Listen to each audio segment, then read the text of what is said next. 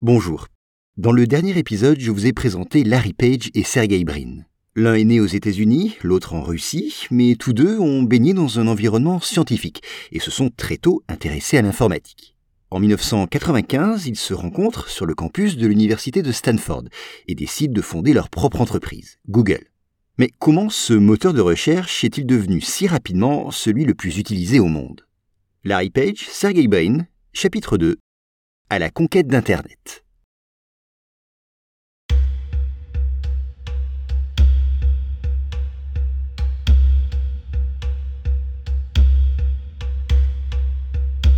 Nous sommes en 1998. Les deux amis viennent tout juste de créer l'entreprise Google.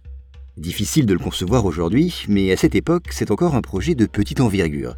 Nos deux protagonistes sont loin d'imaginer qu'ils sont en train de tout simplement révolutionner le monde. Avec Google, ils ont comme objectif d'organiser l'information et de la rendre universellement accessible et utile. C'est-à-dire finalement proposer un outil, un moteur de recherche facilitant l'utilisation d'Internet. Mais pour cela, ils doivent d'abord trouver des fonds. Des fonds pour financer leur projet. Alors ils multiplient les prises de contact, passent de nombreux coups de fil et frappent à toutes les portes. Malheureusement, personne ne souhaite investir dans ce projet qui n'est pas encore assez développé. Et puis, difficile, c'est vrai, de faire confiance à deux jeunes garçons qui viennent tout juste de mettre un terme à leurs études.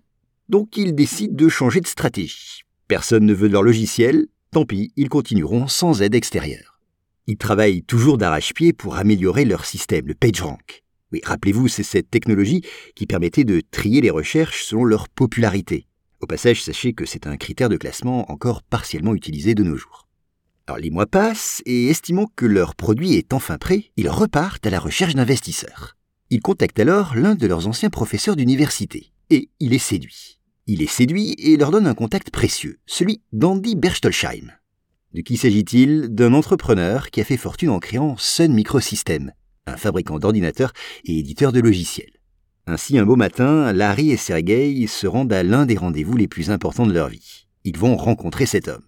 Dans ses bureaux, ils discutent et très vite, ils lui demandent s'ils peuvent utiliser l'un des ordinateurs présents pour faire une démonstration.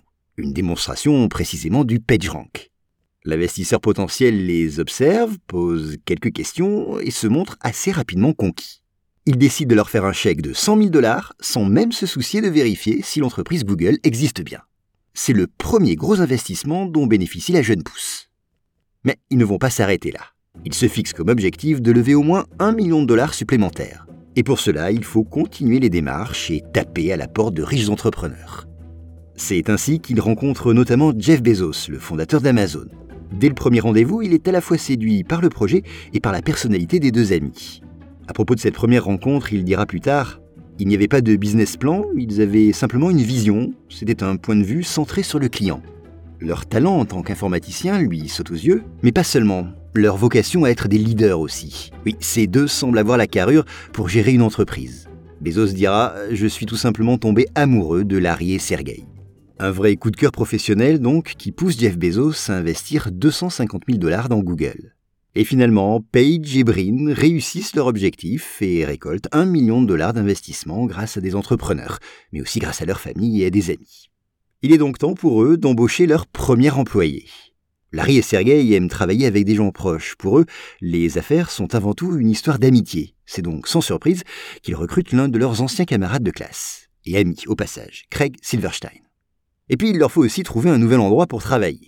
Fini l'université ou leur chambre personnelle. Il doit trouver un lieu adéquat. Pourtant, en 1998, il s'installe dans un simple garage dans la ville de Menlo Park, en Californie. C'est l'une de leurs amies proches qui leur loue cet espace pour 1700 dollars par mois. Là, une fois les bureaux entre guillemets de Google Incorporation installés, il est enfin temps de lancer google.com. Oui, car ce moteur de recherche avait déjà été lancé, mais en version bêta. Et il recevait déjà environ 10 000 requêtes de recherche par jour. Plutôt pas mal pour une version d'essai. Mais en 1999, finit la bêta. Et en février de cette année, le site reçoit 500 000 requêtes journalières. En quelques mois, le nombre de demandes a donc été multiplié par 50. C'est énorme. D'autant que ce chiffre va continuer de croître au rythme de 50% par mois. À tel point qu'à la fin de 1999, Google reçoit environ 7 millions de recherches par jour. Un succès spectaculaire. Et ce qui est surprenant, c'est que l'entreprise n'a fait aucun investissement marketing. Google n'a pas dépensé un centime pour se promouvoir. Son succès est donc uniquement dû au bouche à oreille. Alors bien sûr, cette stratégie de ne pas avoir recours à la publicité ne peut fonctionner que si le produit proposé est de très bonne qualité. Et de fait, Google est tout simplement une petite révolution. Il est efficace, pertinent et très fonctionnel. Il peut donc vraisemblablement se passer de marketing. Alors très vite, le garage devient trop petit. Après cinq mois seulement, Larry et Sergey doivent déménager. Ils trouvent un local sur l'avenue de l'université Palo Alto, dans le nord de la Silicon Valley. Et même si c'est encore une jeune entreprise, Google réussit à dénicher et à recruter de vrais talents. De nombreux informaticiens sont séduits par le projet et acceptent de les rejoindre, même s'ils reçoivent par ailleurs des offres plus alléchantes. Toutes les startups prétendent changer le monde, mais Google est peut-être à cette période la seule à vraiment le faire. Aucune autre jeune pousse ne connaît une telle progression. Côté médias, cette même année 1999, la presse commence à parler de cette entreprise et à en vanter les mérites. Et pas seulement aux États-Unis. Partout dans le monde, les médias encensent ce nouveau moteur de recherche. Par exemple, en France, le quotidien Le Monde écrit qu'utiliser Google, je cite, s'avère très efficace à l'usage.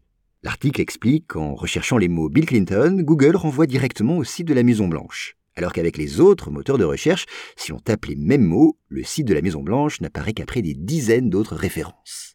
Google semble donc être beaucoup plus pertinent que ses concurrents. Petit plus, il affiche les mots-clés en gras pour chaque lien, et les utilisateurs ont accès à une courte description du lien sur lequel ils s'apprêtent à cliquer, ce que n'offraient pas alors les autres moteurs de recherche, qui se limitaient eux à une liste brute de liens. En 1999, Google lève 25 millions de dollars auprès de sociétés de capital risque. À ce stade, ils ne se démènent plus pour démarcher les investisseurs. Ceux-là viennent désormais directement à eux.